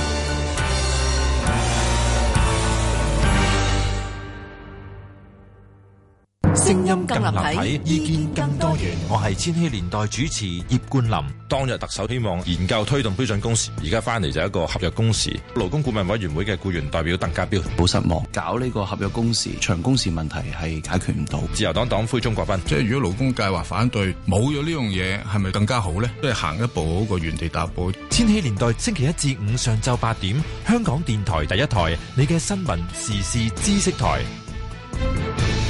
世界上最靚嘅地方，點都比唔上屬於我哋自己嘅地方。呢度有我哋熟悉嘅聲音、味道，有我哋嘅將來同希望。呢度係我哋一齊建立、一齊開創落去嘅地方。二十年嚟嘅種種經歷，我哋都一齊跨過，讓我哋繼續向前，成就香港，同心創前路，掌握新機遇。香港特別行政區成立二十週年。其實你話父親節我都真係有陣時對啲仔女有愧於心，一年都唔知翻唔翻到三日翻屋企食飯。嚇！咁佢哋會唔會唔認得你啊？ 都會認得嘅。父親節特輯，打親風啊，愁眉苦面。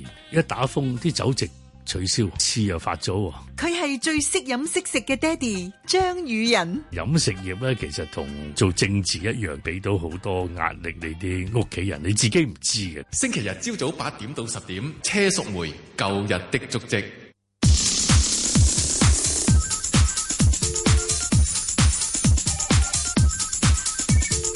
石鏡泉鄺民彬與你進入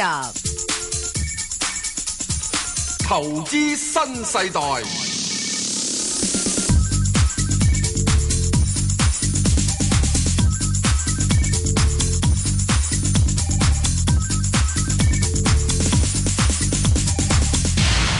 好，翻嚟講外匯啦。咁啊，請嚟呢個金道集團投資研究主管嘅鄭廣復興啦，喂，鄭兄。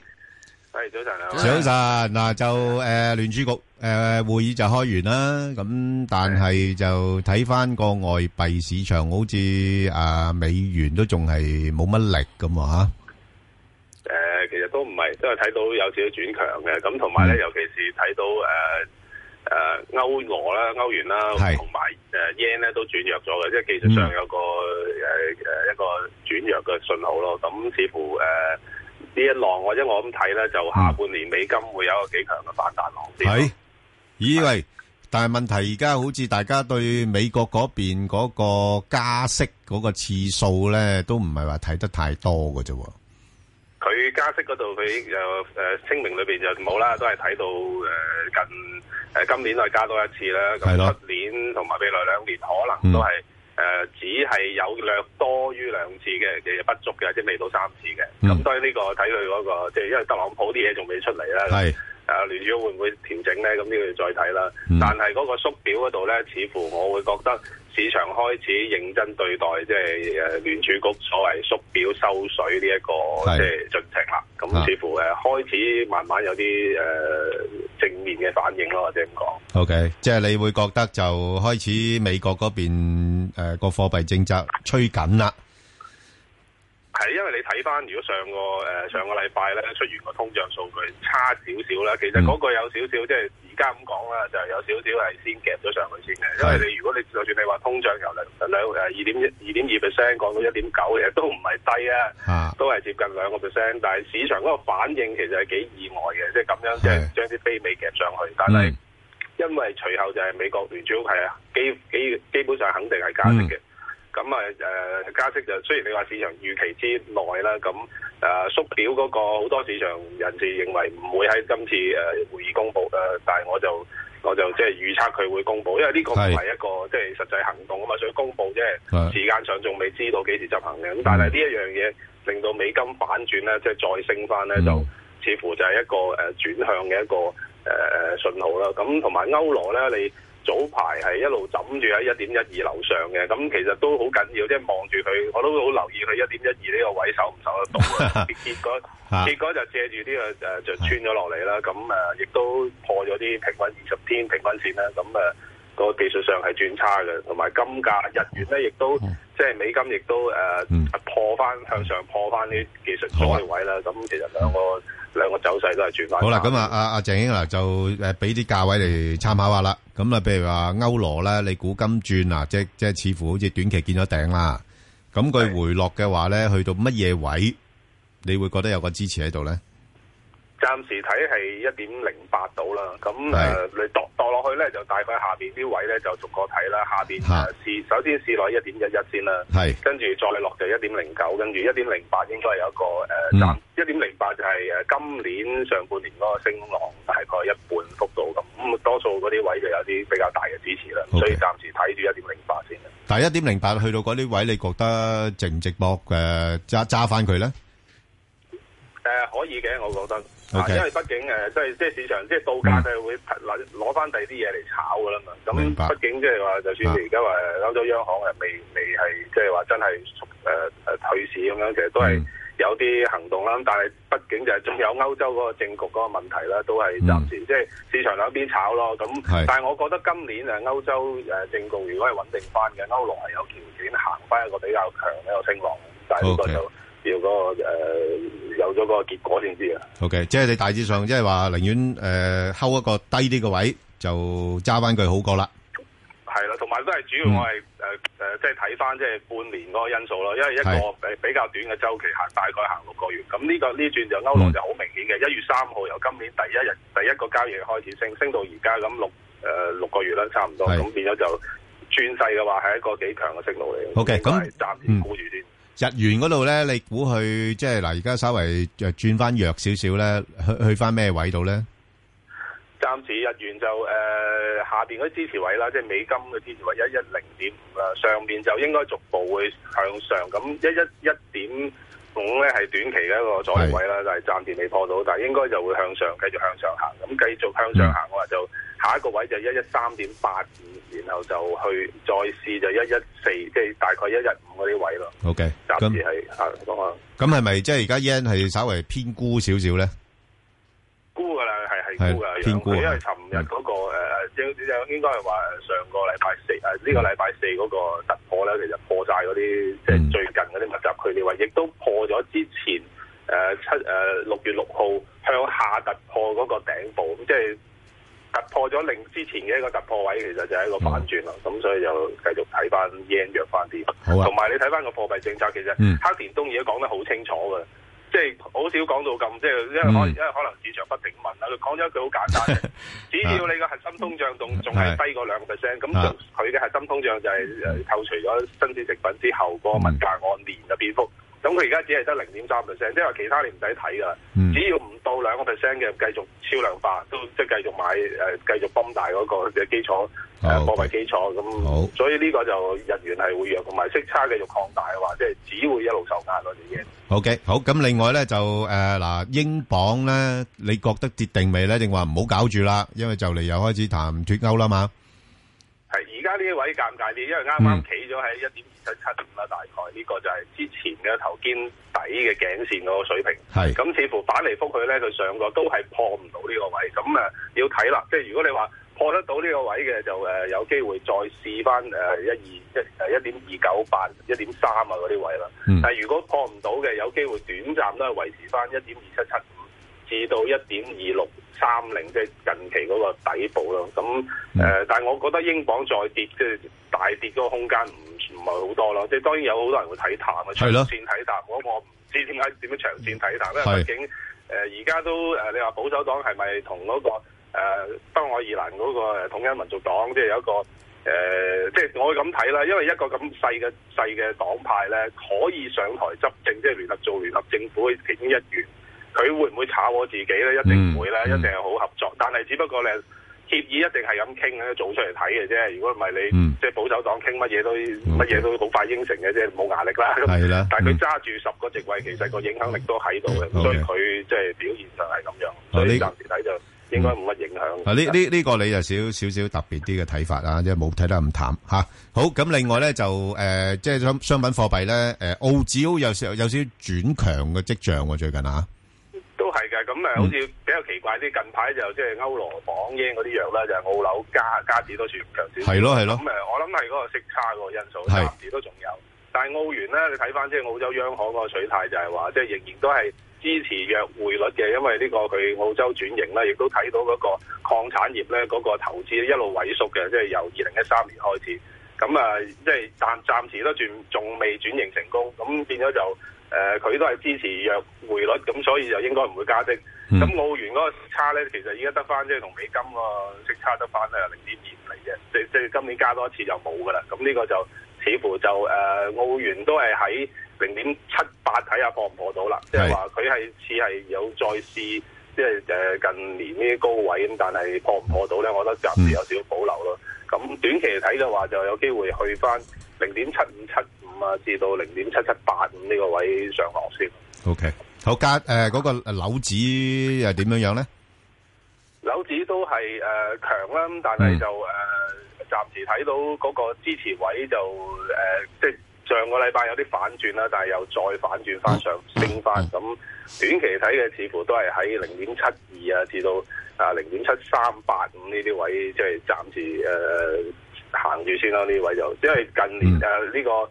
誒五、月中以嚟都即係枕住嗰個升浪都都幾幾穩定下，咁但係似乎去到誒零點七四呢位就可能有個阻力。咁啊，但係啲油價未跌定咧，但係加指又好似又強翻少少喎。我諗兩邊睇啦，加指嗯即係出咗個誒、呃什麼高級副行長， 即係即係誒，啊即係呢個從未聽過嘅，咁但係佢啲言論就似乎市場啊，即係炒得比較咩啲，咁啊嗯睇好少少，咁似乎炒翻去加息嗰度，咁但係暫時睇就係咪真係加息嗯咧？咁呢個即係加咗先算啦，但係呢個就暫時睇咧，技術上美金對加指咧，其實誒、呃接近。行到呢個所謂費波納奇嘅一個擴展線一百 percent，即係行晒嘅，就係去到一點三一四。咁啊誒，今個禮拜呢個幅度其實差唔多到，咁我覺得加指短期即係美金對加指短期會喺一點三二七五至到一點三一四五呢個範圍上落。好咁咧咁嗯油價嗰啲就我諗係誒誒呃中東嗰邊嘅影響會大少少，卡塔爾啊嗰啲，即係呢個擔憂啫。好咁但係長期睇嘅話，我覺得油價未必會有一個好大嘅一個突破。咁嗯你話，因為畢竟誒美國嘅嗰個原油政策其實啊都係高我就生產多啲，低嘅我買啲，所以其實嗯油價可能長時間咧維持喺比比較一個可能六十蚊以下嗰嗯個區域上落咯。 OK，金價點啊？金價我係長期睇淡，即係唔係長期嘅，應該係話呢一浪咧，因為啊睇淡 㗎你啊，我係睇淡嘅，因為你睇好美金啊嘛。因為你全球息率嗱，你而家逐步多啦嘛，啊係嗯即係英國又多咗，即係有三個次加息。雖然我今年都唔會加，但係加拿大又有啲暗示加息，即係全球嗰個貨幣政策係傾向係收緊嘅。係咁黃金嚟講嘅話，似乎嗰個對沖作用啊，你慢慢會消失，亦都個呃所謂一啲 opportunity cost 咧會上升咯。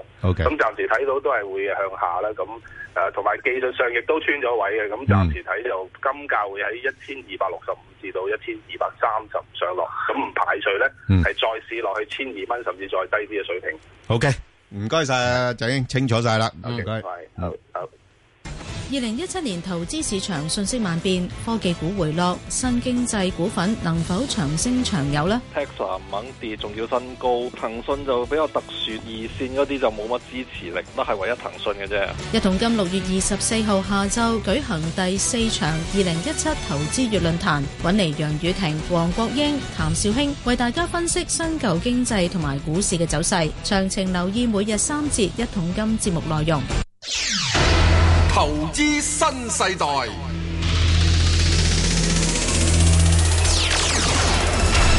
喂，石 Sir，我嗯哋唔使等，我哋啱啱咁早抄醒，即時抄醒咗啊！黃國英，叫佢嚟我哋呢度，同我哋預先去講一講呢個嗯問題先吓。嗯咩問題？啊咩問題？頭先你嗰啲誒誒 trader 咪講啊，咩咩誒 Tesla 一路繼續衝啊，唉，騰訊好似靠晒佢啊，嗰啲咁樣樣。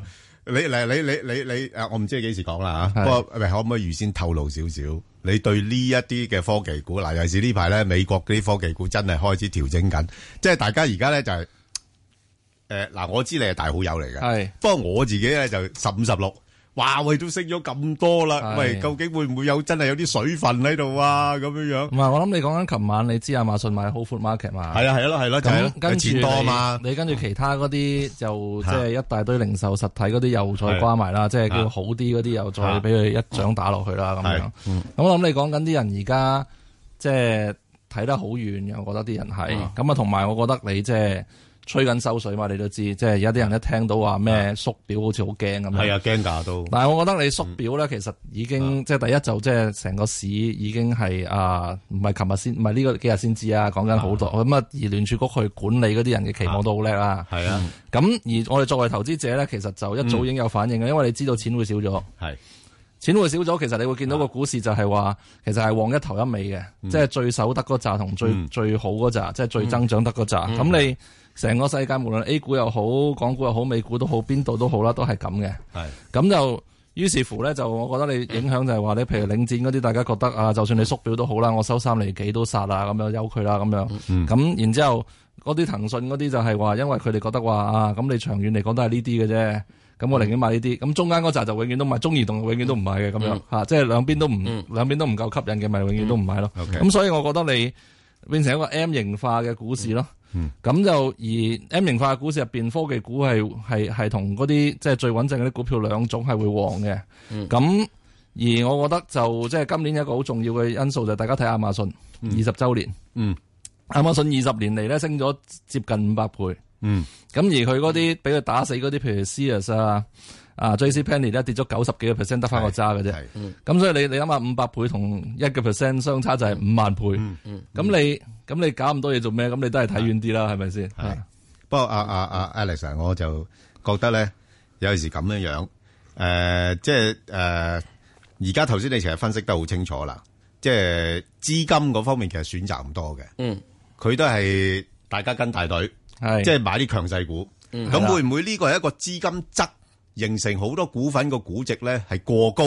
只不過大家暫時嚟講，佢揾唔到藉口，或者又冇其他嘅出路，被逼拍咗喺呢啲股份上面。我諗你等於樓一樣啫，係咯係咯，即係即係九十，即係即係你講緊係即係即係大部分嘅錢攞晒落去嗰啲地方嗰度啦。咁你爭在而家你就係買樓，你買半 山樓定係買買空宅嘅，啊係咪先？你買半山樓，你死嘅有個譜啊！買空宅你就即係死梗啦，最終。咁所以即係首先大家即係我哋唔買股市入邊嗰啲空宅先啦，個個都係啊係啦。咁所以你會形成呢個估值兩極化係會冇會錯啦持續嘅。咁但係你即係我諗你講緊科技股今次跌市咧，其實好多人冇睇嘅，我覺得季結因素啊。係嗯因為上幾次呢啲咁樣嘅股份，譬如即係啊舊經濟上翻，新經濟落咧，嗰啲係舊最最最近一次咁樣嘅情況係舊年十二月嚇、我自己就好記得二零一四年三月係啊係啊係嘅，啊即係都係因為大家經歷咗一個好漫長嘅兩極化之後咧，季尾嘅時候可能啲人就啊本本保唔好咁核突啦，即係全部都係騰訊咁樣嚇，咁啊減翻啲騰訊，嗯係啊然之後換翻係啊啲中移動懶係都有啲中移動咁好似分散投資咁樣，所以我覺得係季結呢個因素令到今次調整都係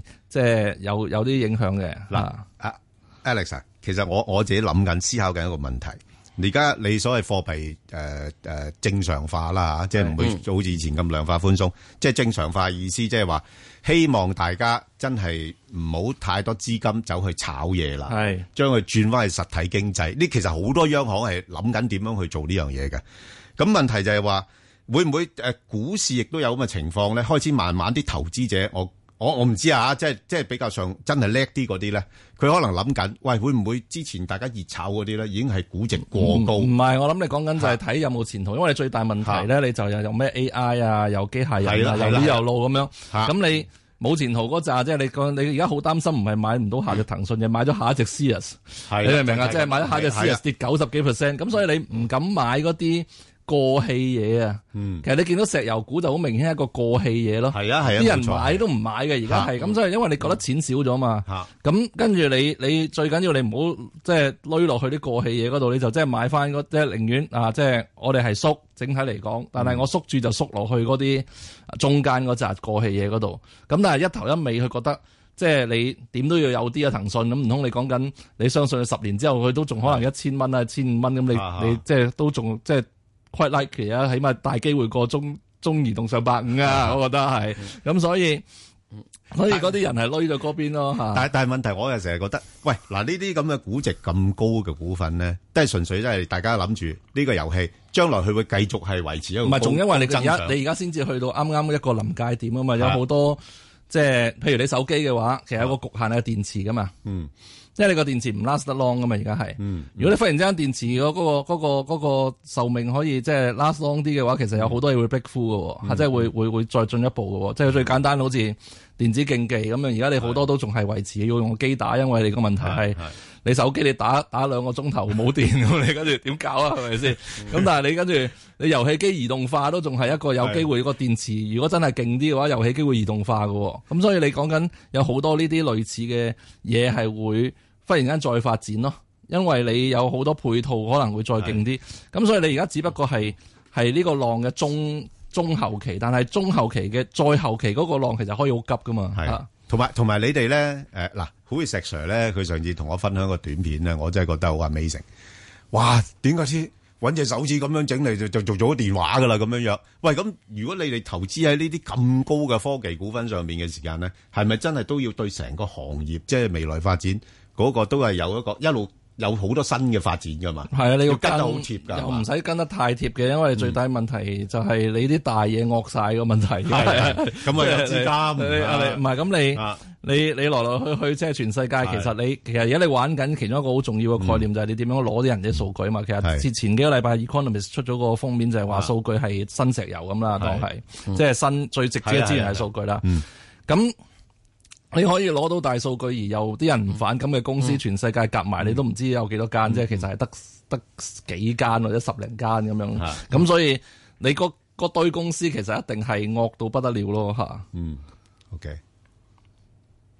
冇嘢講嘅，哦因為好簡單。我哋呢啲咁嘅 I T 低能兒， 好似切咗節咁 啊！切晒節係啊！我哋嘅我好審慎，我哋就係覺得，啊所以我哋成日都 覺得都係買長生壽版股好，係啊。 買翻磚頭咯。所以我咪就係話，會唔會有有有嘅情況係開始啲人诶脱虛主诶入實咧咁？唔係咁你，唔係我諗你講緊咁講啦，啊我哋都我哋唔我哋你覺得我好虛啫，但係我其實我都有 sorry，成啊我唔係堆話虛嘅，即係即係我都唔係係，我都有成堆啊，即係領展啊、置富啊、嗯冠軍嗰堆都有㗎嘅，即係我話 M 型化就係話我揸一堆嗰啲，嗯係揸一堆嗰啲，但係我唔揸中移動，唔 揸唔揸中石油嗰啲，咁嗱即即係係即變係咗我而 M 家型要咗睇到咧，佢就係即係一個情況就係話，我哋現在去翻去一九零零年代，去翻一九零年代，當時咧就係汽車推出嚟，嗯，咁當時啲人咧第一件事咧就會話，汽車行下半路冇油嘅喎，嗯，咁你咪冇用咯，啊我都係騎馬好，因為個馬行到半路嘅 時冇啲啲食草啊嘛，係嗯嗱，其實即係中間嗰樣嘢，其實都要講翻一樣嘢。嗯我哋現在揾得到，突然之間，嗯，你使唔使擔心行汽車會行到中間冇油咧？啊你應該會唔會擔心騎馬嘅話行到中間係冇草食嘅咧？係喎，係咪啊？係啊，嗯而家就係咁，因為點解嗰個你後面咧，只需你某一樣嘅發嗯展，個科技係咁樣發展嘅話，你就會去到嗰樣嘢，就會好多問題解決。你冇油啊嘛，全公路都係油站咯。其實黃國英而家講緊一個咧，係整個 I T 界入邊遇到一個最大嘅問題，就係個能量供應。所以你再跟住之後，你 Tesla 你完咗再跟住之後，你點叉電啊？再跟住之後，手機嘅話，你點打機啊？所以點解你而家要講緊好多就係話，誒你個電池要係呢個石墨烯研究咁啦，嗯係嘛？咁你跟住咧要用太陽能，因為個車頂上面可以浪費板噶嘛。不過問題而家太陽能嘅轉化率啊係啊係唔夠啫嘛。而家你我唔可以講話，而家啲太陽能板公司係死嘅喎。嗯，不過現在嗰批一定死喎，因為而家講緊好多太陽能板咧，嗯係入邊有一個係 focal cell，係將佢咧將太陽光咧係聚焦落去嗰度，嗯仲要有一個 auto tractor 係 track 個太陽光咁樣喎。而家嗰塊板死咕咕喺度噶嘛，嗰啲咪死硬咯。係即係嗱喺呢個咧，去到凡係電嘅嘢同埋一動能嘅嘢，係其實我再覺得下一步嘅發展係就一定係要。係嗰個能量嘅供應。嗯你有咗油站之後，你跟住有咩嘢？哇！啲人搞咗幾耐啊，先至開始有個七十一或者嗰啲咁便利店起起起嗰啲嘢度啊。即係美國佬好早已經有到有汽車站，喂，我-我-我想有問啊， motel 噶咯喎。我想問啊，阿黃國英呢，你而家即係，誒，感唔感覺到嗰個股票市場呢係相對穩定？